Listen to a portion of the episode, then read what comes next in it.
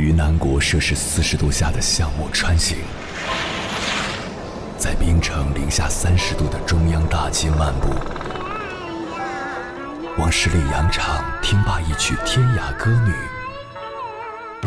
西出阳关凭黄沙穿金甲，风霜雨雪，四季如歌，不曾倦怠。我翻越高山。无所畏惧水深和火热，只为打破这千山万水的阻隔，与你相遇。我是英波，我在原来的地方等你，不见不散。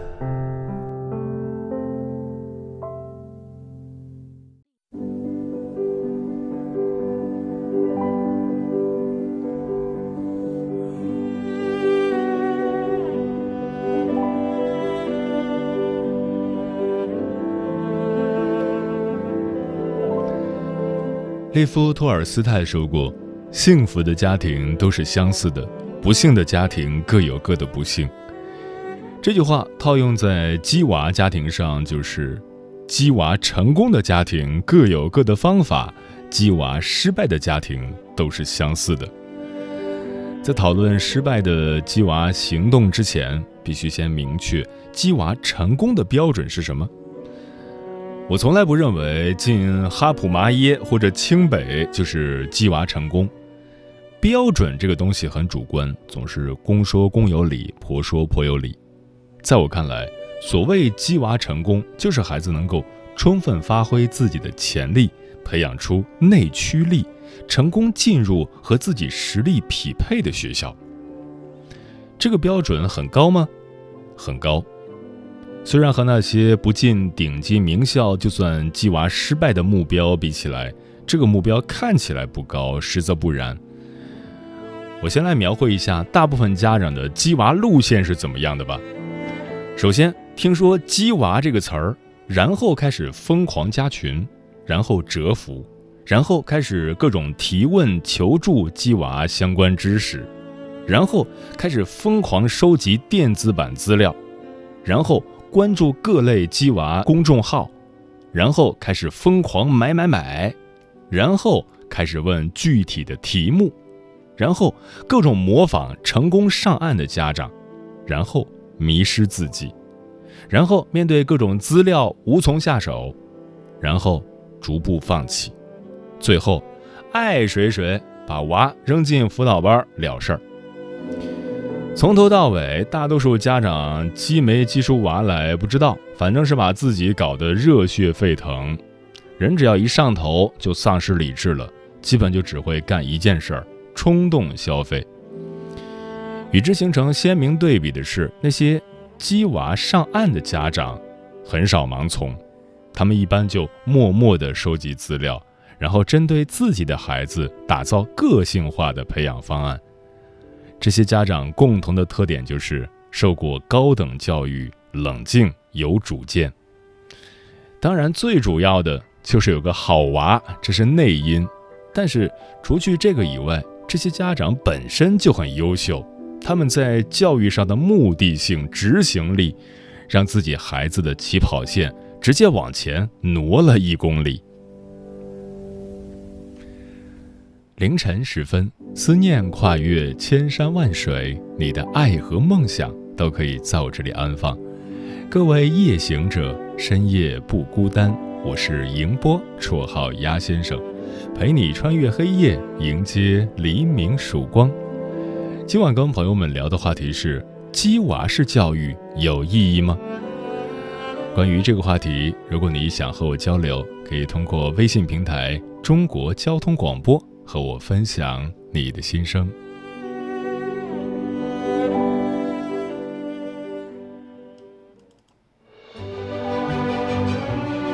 越过山丘，谁在等候？跨过河流，你走了很久。我想，你应该一直在等候，怀着同样的心事，保持最初的温柔，等候我的不远万里，在今夜与你邂逅。人民广播电台交通广播，千山万水只为你，夜上浓妆，月色正好。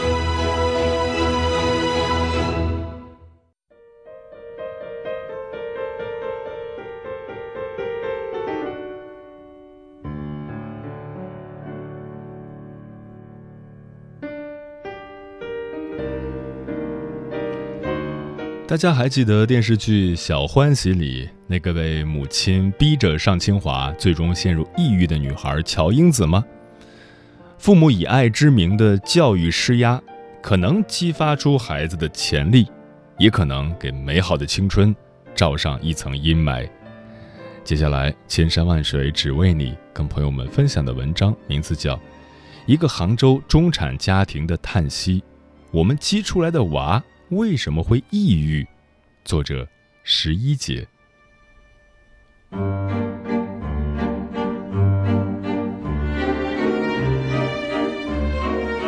前段时间偶然刷到一个综艺节目，叫《告诉世界我可以》，里面有一期讲到杭州的一个六岁小女孩甜心。讲真，看这期节目有点跟看恐怖片似的，隔着屏幕都能感到强烈的压迫感。在甜心的家里贴着一张一周活动安排表，甜心一共有十个兴趣班：主播、模特、英语、滑冰、画画、舞蹈。周一到周日满满当当，毫无空隙，有几天还得赶场子连轴转。早上八点半，甜心就已经在做数学题了，妈妈则像一个幽灵一样盘旋在女儿周围。一会儿纠正孩子的坐姿，一会儿训斥，这个题目都做不出来；一会儿掐着表算时间，再过五分钟我们就得走了。甜心上培训班的时候，妈妈在手机上制定第二天的培训计划，日程被细化到了每分钟。上完两个培训班，好不容易回到家里，轮到爸爸上阵陪玩乐高。本来以为可以放松一会儿了吧。结果，爸爸的操作也是闪瞎我的双眼。爸爸故意把甜心拼好的乐高给拆了，骗女儿说是自己不小心碰坏的，就为了测试女儿的耐心。玩乐高也不是为了让女儿放松，而是因为拼乐高能锻炼专注力。这个家庭看起来似乎有些极端，但其实它又代表着一种普遍的家长心态。孩子的每一分每一秒都应该是有意义的，不能被浪费。孩子的每一时每一刻，每一个举动都在被测试、被评价。我都替孩子喘不过气来，而孩子因此赢在起跑线上了吗？并没有。当别的孩子认真参与课堂的时候，他始终紧皱眉头，心不在焉。哪怕是唱歌、跳舞、做游戏，也丝毫提不起兴趣来。节目里有个特别的设置，叫树洞，孩子可以跟树洞说悄悄话。甜心跟树洞说的悄悄话是这样的：“你平时喜欢妈妈在家吗？”“不喜欢。”“为什么不喜欢？”“因为妈妈不在家，我还可以玩一会儿。”“你觉得爸爸妈妈是一个什么样的人呢？”不好的人，你刚刚一直在叫妈妈假妈妈，那你的真妈妈在哪里呢？真妈妈丢了。看着甜心笑着说真妈妈丢了，作为观众，我的眼圈都红了。我替孩子难过，也替父母难过。没有父母是不爱孩子的。我相信甜心的父母做出种种安排，是出于爱。因为他们看不到其中的害。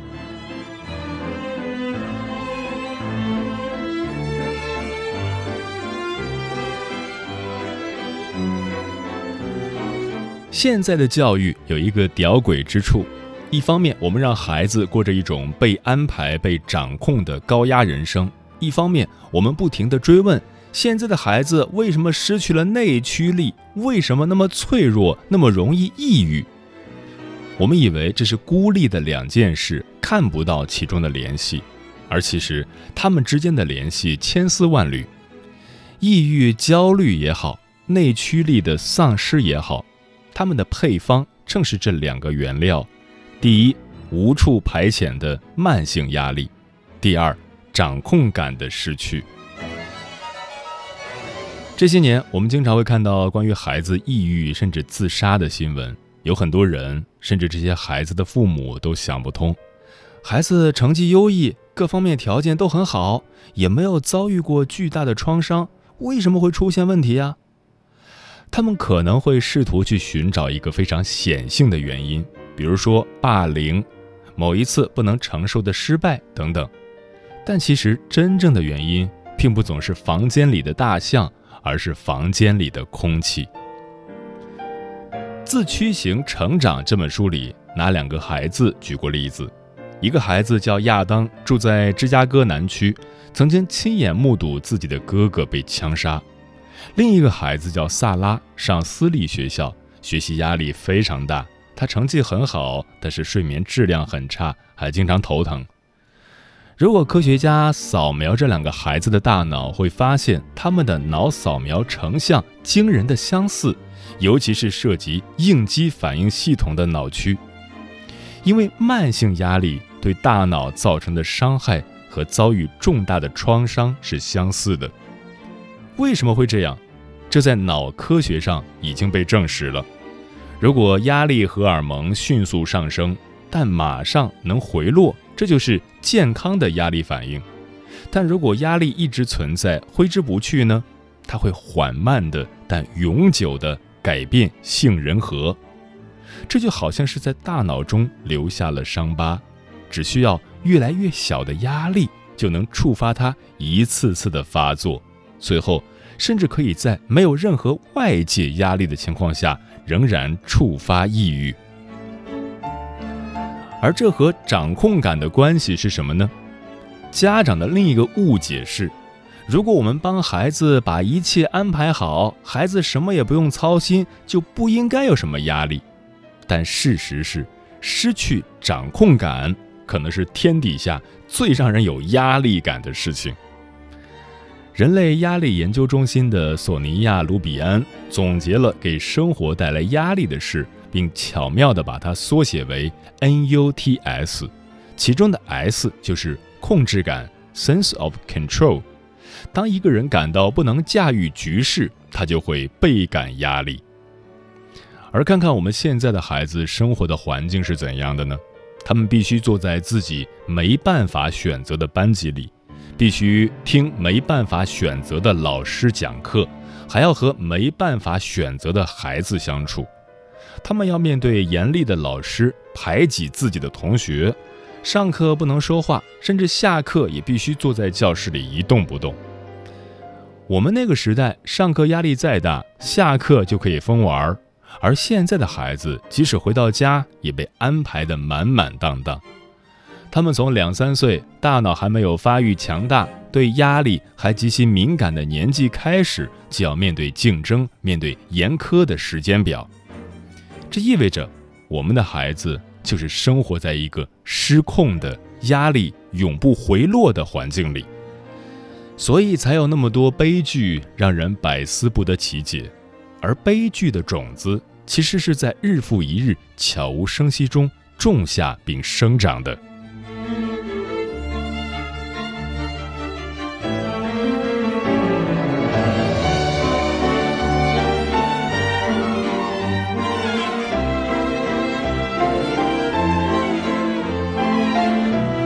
那么，慢性压力和失去掌控感又是怎么杀死孩子的内驱力的呢？内驱力和我们身体里的多巴胺水平息息相关。赢下比赛，获得认同感，所有的这些奖赏性体验都会导致高水平的多巴胺。相反的是，无聊枯燥的体验、失控的感觉、慢性压力会让多巴胺水平逐渐下降。而随着多巴胺的减少，孩子的动力也就随之流失了。其实，即使没有这些科学的解释，也能想象其中的联系。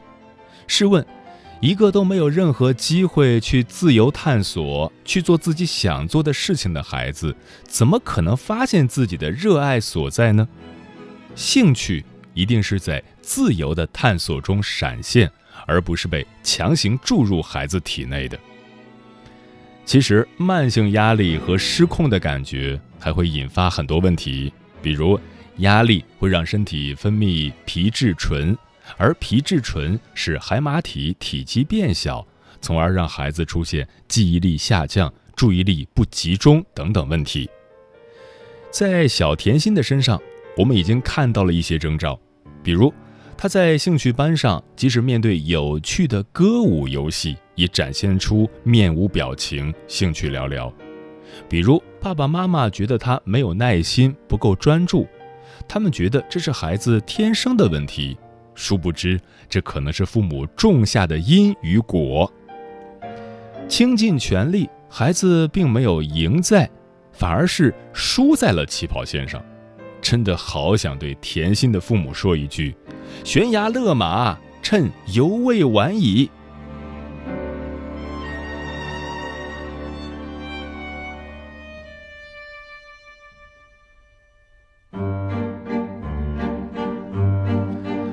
说了这些，我想最终我们还是要回到一个问题上来：怎么办？面对内卷化，面对剧场效应，或许我们没有办法做到另辟蹊径、独善其身。那么至少这几条我们应该做到：第一，给孩子留白，允许孩子拥有一些无聊、发呆、瞎玩的时间，允许他们有时间从压力中恢复过来，有机会探索热爱。第二，让孩子对自己的生活有一定的控制感，允许他们在一定的范围内做选择、做决定。第三，做好排序。教育到最后就是平衡的游戏，而平衡点对每个孩子都不一样。家长必须在心里有原则、有排序，在可承受的区间范围内追求最好，但在相冲突的时候不左顾右盼，而是义无反顾的舍弃。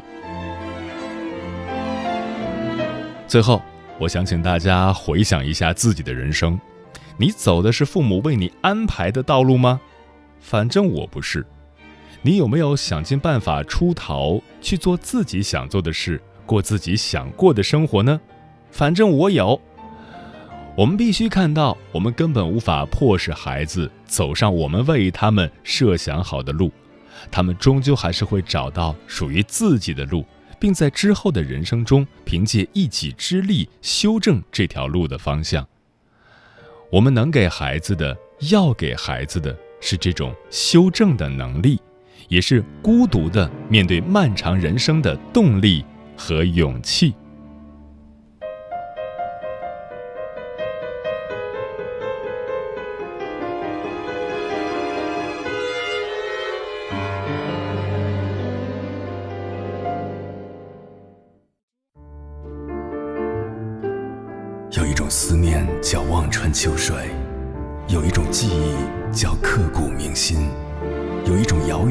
叫天涯海角，有一种路程叫万水千山。千山万水只为你，千山万水只为你，正在路上。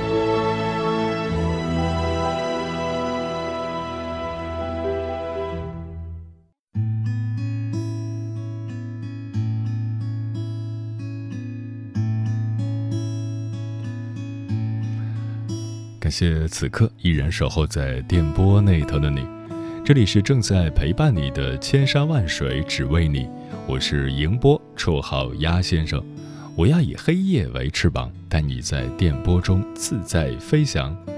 今晚跟朋友们聊的话题是：鸡娃式教育有意义吗？红姐说，时代在变，鸡娃的方式在变，谁不被鸡，又有谁不鸡谁呢？激我们的不是父母，是命运，是逃不掉的无形的手。有的激一激更健康，有的激完了就倒下。月光之下无心事，激的目的不一样而已，激的方式不一样而已。老张说，鸡娃娃长大后最多也就是目前社会的平均水平，不激更惨，回农村都没地可种的。一样得来城里打工，然后再激自己的娃。大家都想轻松快乐的活着，但这需要资本，需要实力。木姑娘说：“鸡娃当然有用，但是不能过度。鸡娃的反面也不是不鸡，放纵不管也是一种失职。合理的鸡是根据娃的实际情况，眼睛不要总盯着分数升学，心里要在意娃的喜怒哀乐。”引导娃迈过成长路上的坎儿。风林说：“站在教师的角度，本人强烈反对给孩子报补习班。爱主动钻研的学生，即使从来不上补习班，成绩也能名列前茅。若是孩子在学校不好好学习，课堂上捣乱不听讲，那报补习班的作用也不大。他只是在补习班混时间，哄家长。”所以，家长们要根据自己孩子的情况来选择。盲目的报补习班，既花钱又浪费时间，成绩还不一定能上去。可以让孩子顺应自己的天性，报一两个兴趣班，既能从侧面解决孩子对学习的厌恶，又能提高孩子的素养，何乐而不为呢？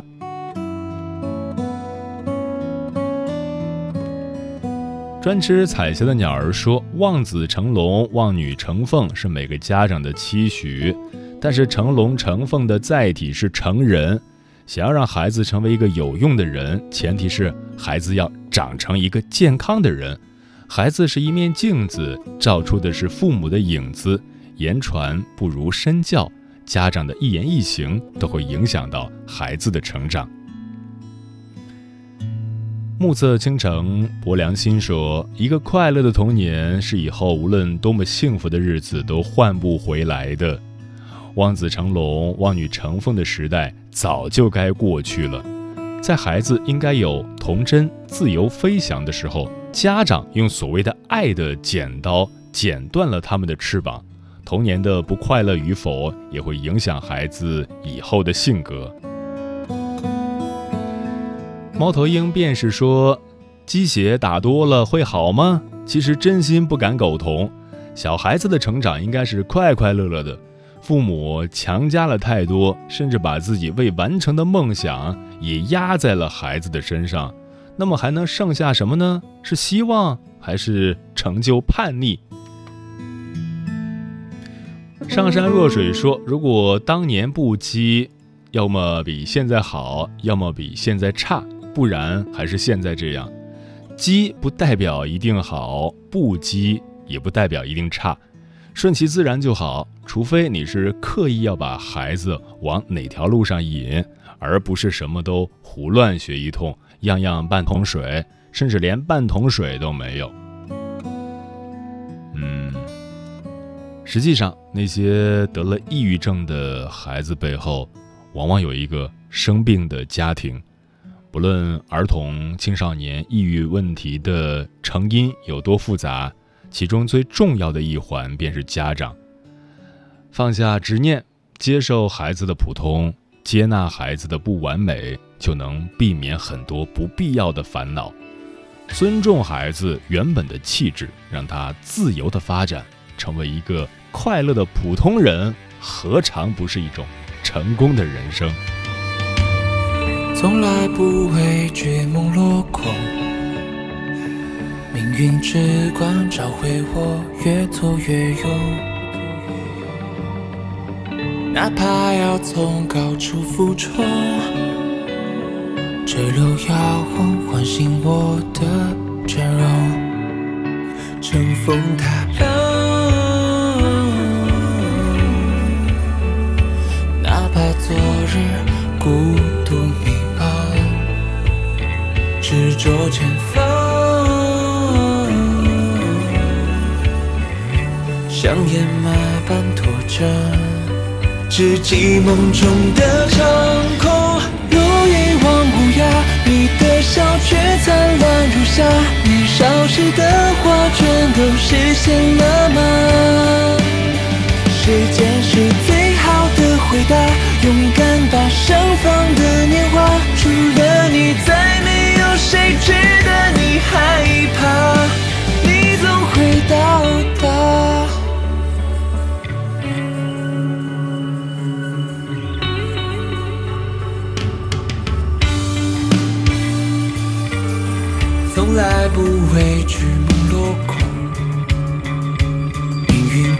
光教会我越挫越勇，哪怕要从高处俯冲，这路要我唤醒我的倦容，乘风踏浪。